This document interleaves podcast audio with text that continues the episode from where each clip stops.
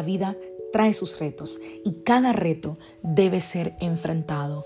Cada día es diferente al anterior y para cada día necesitamos una palabra de Dios. Por eso el devocional de hoy es una palabra para ti, para cada día, porque Dios quiere hablarte hoy y lo va a hacer a través de su palabra. Por eso, escucha el devocional de hoy.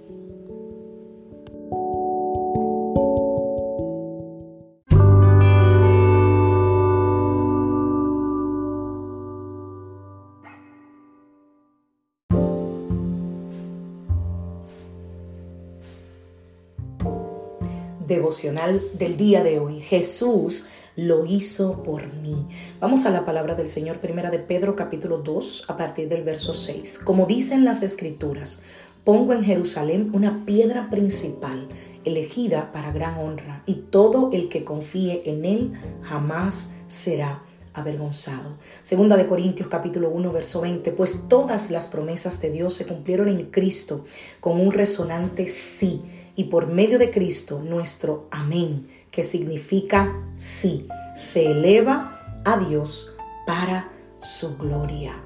Nahum capítulo 1 verso 7, el Señor es bueno, un refugio seguro cuando llegan dificultades. Él está cerca de los que confían en Él. En el diario vivir de todos tenemos diferentes eh, vivencias, valga la redundancia, ¿no?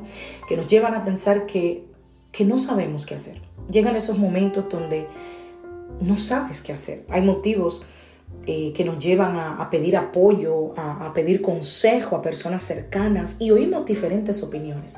Consejos que probablemente están fundamentados en experiencias personales de esos amigos o de esos familiares. Y hoy quiero dejarte para que eh, eh, este pensamiento, para que medites y que consideres que alguno de esos consejos que necesitan, más bien son consejos basados en la verdad de quién eres. Eres un hijo de Dios, eres parte de un pueblo santo, eres un amigo de Jesús. Y por eso nosotros debemos buscar los vínculos correctos.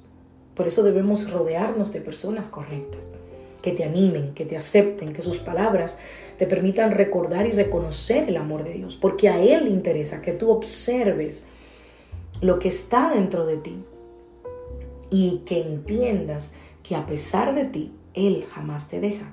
¿Tú confías en que la oración te permite tener una conexión directa con el Señor y entregar todo lo que tú no eres capaz de controlar? Consultar al Señor, buscarlo, averiguar qué es esto, Señor, qué quieres de mí detrás de esto. Tal vez, tal vez te cueste trabajo creerlo, pero la palabra de Dios nos enseña que orar es depender de Dios. Y quizás tú te has preguntado por qué hacerlo. ¿Cómo nosotros podemos desear depender de Dios cuando en este mundo lo que se valora es otra cosa, no la dependencia con nada ni de nadie?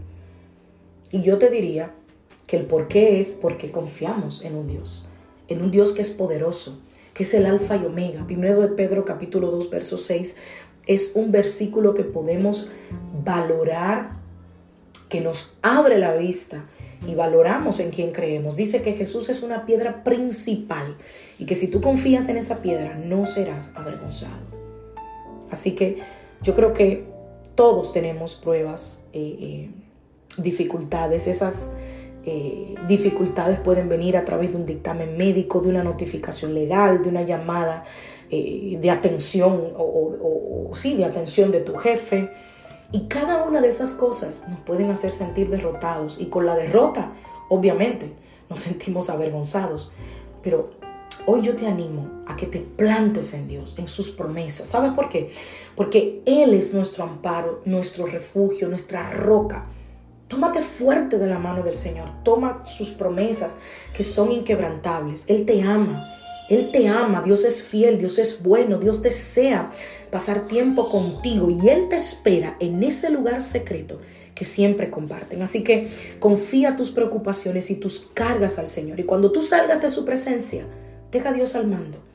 Créeme que te vas a sentir totalmente diferente. Hoy yo te invito a que pongas a Dios de lo imposible, al Dios de lo imposible, en el centro de tu vida. Reconócelo en todos tus caminos. Y Él, dijo el salmista, enderezará tus veredas. Él te va a sorprender. Que Dios te bendiga. Que Dios te guarde. Soy la pastora Lizelot Rijo de la iglesia Casa de Su Presencia y deseo que tengas un feliz día.